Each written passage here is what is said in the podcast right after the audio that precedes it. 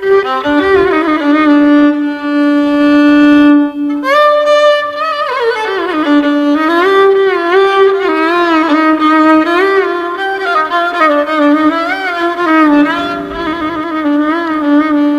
星有光，光有星星。欢迎大家来到维密梦想所，我是 Victoria。在这个充满星光的频道，我们的节目内容主要是涵括了东西方大范围的神秘学领域区块。节目的单元有：第一个是东方不败行云星，喜神财神何处寻；第二个单元则是西洋占星，解星解星，解你的星盘、生命灵数以及生日书。第三个单元则是一日系列神的解说员。今天是我们节目的第二集播出，所以我还是跟大家大略的来说“东方不败行云星，喜神财神何处寻”这个单元。它主要是借由阴阳历法，运用当日的良辰吉时、好的能量、好的磁场。好的时间，好的方位，做适当的事情。其实，在古老东方我们先人的智慧当中，奇门遁甲这一门高深的学问，也是由时间以及方位下去作为基础的推算。所以，每天当我们出门，或者是想做什么事情之前，可以先运用手机的 App 查一下方位。再利用今天的吉时，那么当所谓的人事时地物都被定锚在最适当的时候，那么一切都会将是事半功倍，幸运也会随之而来。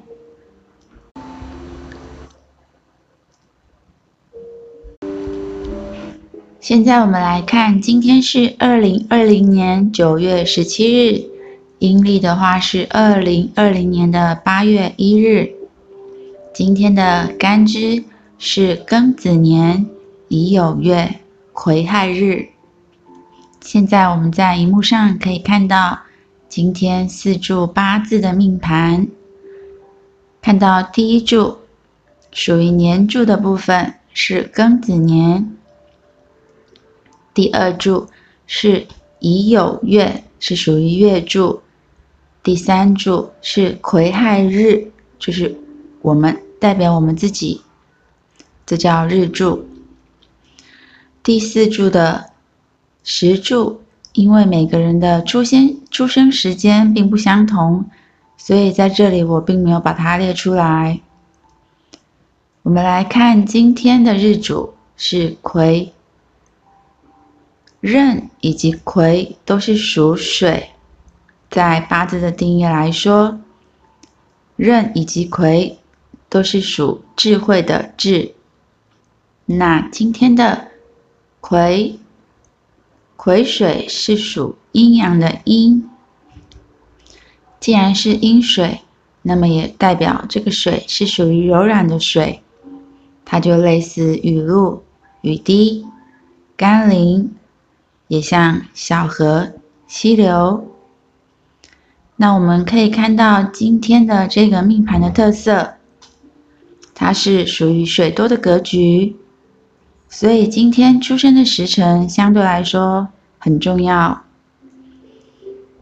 接下来我们来看今天的喜神以及财神位在何方呢？今天的喜神是在东南方，所以这一天在你出门。可以先行往东南方喜神的方向前行。那么，无论你在办事，或者是拜访客户、与朋友聊天，或者是要去学习、去图书馆，或者是在恋爱方面约会暧昧，都会有事半功倍的效果哦。至于今天的财神，则是在正南方。如果你今天要外出求财，最好能够。先往正南方财神的方向先行走，这样子会在你今天带来比较好的财运以及财气。举例来说，你可以先往正南方行走。之后，如果你想要买乐透以及彩券或刮刮乐，或者是今天你刚好午休外出用餐，经过银行的时候，可以顺便到银行存钱或者是领钱，也可以进去银行里面喝一下银行饮水机的水，这样会给你带来更顺的财气，容易得到财神爷的眷顾哦。今天也适合迁徙、开市、纳财、立券。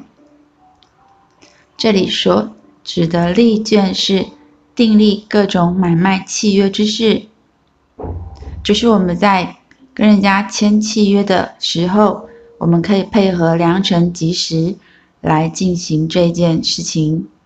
今天也适合造葬，这里所指的造葬是指。安葬以及进塔等等，关于后续的丧礼的部分，今天也适合入宅，但是今天不适合破土。这里的破土是指阴宅的墓地的修建破土，它是与阳宅的动土不一样的。今天也不适合诉讼以及修墓。所以我们要特别注意以上这几点不适合做的事情。至于今天的吉时是丑时、辰时、午时、未时、戌时以及亥时，我会将这些时间点放在说明栏的连接，大家可以仔细的去查阅这些时间，然后利用这些时间点来进行对我们来说最有利的事情哦。接下来我们来进行今天的第二个单元——夕阳占星的解星、解星，解你的星盘、生命灵数以及生日书。现在我们可以在荧幕上看到，以今天西元二零二零年九月十七号现在的时间中午十二点的这一个。夕阳占星的星盘为例，在今天的星盘，我把它用一个红色的区块把它圈起来的这个部分，就是今天的月亮所在的位置，它是位于处女座。我们可以看到今天的星盘当中，它的太阳是位在处女座，月亮也是在处女座，水星。则是在天秤座，金星在狮子座，火星在牡羊座，木星以及土星都位在摩羯座。非常特别的是，在这个命盘，我们可以很清楚的看到月亮和太阳是合相的，同时位在处女座，一颗代表富，一颗代表贵，又位于天顶，所以这又不谋而合的和我们。前面所说的四柱八字当中，今天的命盘是属智，因为癸水是属智慧的智，这样一个代表。那么在节目的当中，第一集我大约了说过了有关于月亮这一颗星的简略概说。朋友们，如果对于月亮这颗星想要了解更清楚的话，可以听第一集的回放。那么我们今天就针对月亮在处女座的表现来做一个说明。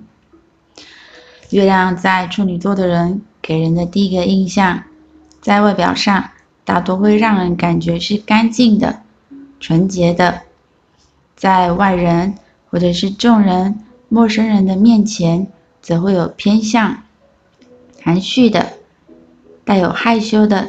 这样子的一个表现，那属于他的家庭环境，或者是说家里的人事物，例如兄弟姐妹、父母亲，也都有可能是从事跟处女座比较相关联的工作，或者是说整体家庭的氛围来讲，都是偏向于处女座的爱干净、清爽、整洁、有秩序。所以，月亮在处女座的母亲，基本上她的个性上也会有要求完美、爱干净这样子的一个特质。同时，月亮也代表着情绪的反应，所以月亮在处女座的人情绪反应通常通常是偏向比较谨慎、有秩序的，以及观察型的。在进行建立细节的处理和分析的过程当中，就会让月亮在处女座的人情绪上会比较有安定、平缓的感觉，也有可能会因为太过于实际化以及要求目标导向的这样子一个特质，会使得月亮在处女座的人情绪表现会是比较压抑的。所以有蛮多月亮在处女座的人都会有一种。自我批评的习惯，也会因为要压抑情绪以及掩饰自己内在脆弱的这个部分，在情感的表达，在真正表现出属于自己内心真正所想的或者是感受的这一部分，不是来的那么的容易。也因为这样，他的惯性或者是长期的压抑，再加上紧张的生活步调。和自我要求太高，月亮处女座的人大多会有肠胃、消化系统都不是很好，可能会有胃痛、胃消化或者是食道逆流等等，这样一种情绪累积压抑所延伸到身体健康的这样子的一个问题，所以我们要特别注意，尤其是在呃月亮处女的男生，他的母亲。或者是太太，都会是偏向处女座这样子一个特质的人。两个女人，一个是妈妈，一个是太太，都是相似的类型。那对于月亮处女座的男生来说，就可能会变成有双重压力，或者是有点类似夹心饼干的这样的一种状态。因为本身月亮处女座的男生，他并不是很善于的去表达自己的内在。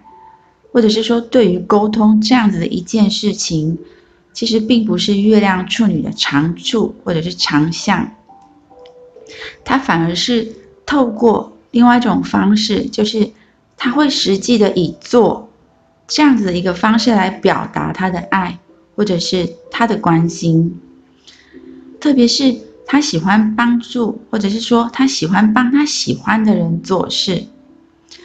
他们会喜欢替你做他认为他喜欢你的事情。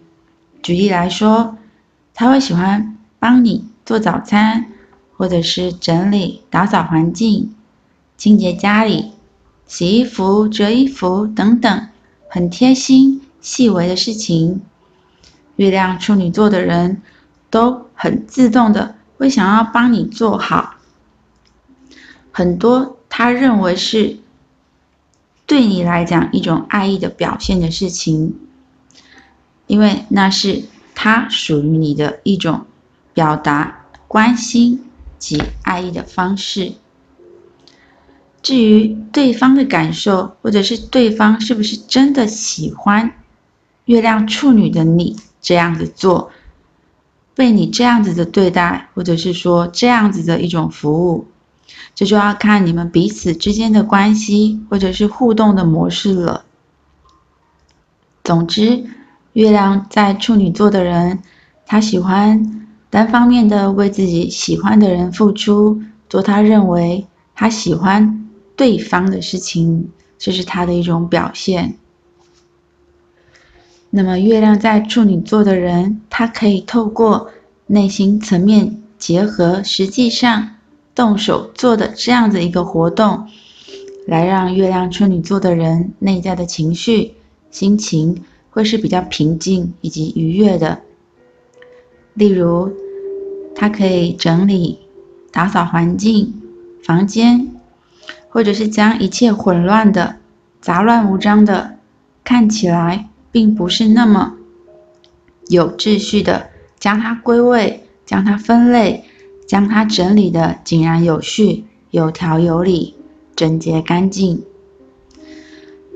也可以整理银行的账本，或者是账目、发票之类的，或者是分类、规划细节、详细的、仔细的检查的这一类的工作，或者是维修、组合、整理、包装、再再生，这些都是月亮处女座非常擅长，也这些都会让月亮在处女座的人透过一个手动。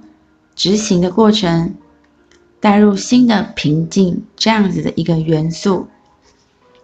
所以，什么样的人做什么样的事，什么样的锅配什么样的盖，了解自己，并且把自己摆在最适当的位置，做最适当的事情。这也是为什么了解自己这么重要的一个重点哦，和原因。好的，我们今天第二个单元就进行到此。微迷梦线索，微迷梦线索，微迷梦线索。我们接下来要进行第三个单元一日系列神的解说员哦。接下来则是救命的石头，宙斯是这样活下来的。克洛诺斯在兄弟姐妹的帮助之下，推翻了父亲乌拉诺斯的统治，登上了众神之王的宝座。他深知深知自己的弟弟独眼巨人和白手巨人的强大，他认为他们的存在对自己的王位是一种潜在的威胁。于是，他就找了一个借口，将他们抓住，并囚禁在地下室一个最黑暗的洞穴里——塔尔洛斯地狱。在囚禁了怪物弟弟之后，多于残忍的克洛诺斯还是放不下心，于是他索性又把其他的泰坦神也关了起来，只把姐妹当中。年轻漂亮的时光女神瑞亚留在了他的身边，并娶她为妻。起初，他们夫妻两人的生活还非常的幸福。但是在生了瑞亚之瑞亚生了孩子之后，这一切都改变了。原来，在克罗诺斯杀死了父亲。乌拉诺斯那一刻，他同时也承受到了父亲恶毒的诅咒，预言也会将来死在自己的儿子的手中。父亲临死前的诅咒始终在克洛诺斯的耳边回荡不去，令他日夜不停、不停的烦恼。克洛诺斯。害怕这个预言会变成真的，不得不做出一个残忍、残忍的决定。他决定要把生下来的孩子全部吃掉。于是，从瑞亚生下的第一个孩子开始，克洛诺斯就会趁其他不注意的时候，将婴儿抢过来一口。吞进去自己的肚子里。丈夫残暴的行为让瑞亚非常的愤怒又无可奈何。在接连失去了两个孩子、两个儿子和三个女儿之后，她再也无法忍受丈夫的所作所为。当她第六次怀孕的时候，他决定无论如何都要留住自己的骨肉。他眼看着分娩的日子越来越近，瑞亚怕克洛诺斯察觉，于是他一个人偷偷的跑到了克里特岛，在那里诞生下了一个可爱的小男孩。瑞亚不敢把这个小男孩带回去。只好把它藏在岛上的一个食物当中，并安排了几个年轻的精灵来保护它。可是回去之后，她该如何向丈夫交代呢？若雅深深的思索着。当她看到岛上遍布着石头的时候，她终于想起了一个妙方。他找来了一块和婴儿差不多大小的石头，把它用衣服包了起来，带回去给克洛诺斯。告诉他，这就是自己刚刚生下的孩子。但是骄傲的克洛诺斯却连看都没有看，就一口吞下了石头，大笑着徜徉而而去。在安静的克里特岛，精灵们每天都用非常新鲜的山羊奶和蜂蜜来喂养。那个从父亲口中逃生出来的婴儿，他们整日整夜的守着在婴儿的身边，有时高声欢唱，有时用矛和盾相互的敲击来掩饰着婴儿的哭声，以防被克洛诺斯听见。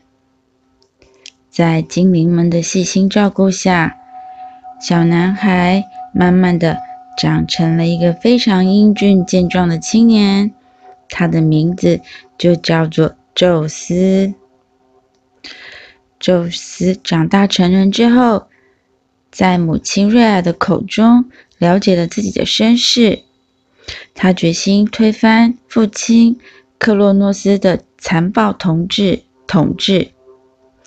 不不久，宙斯奏。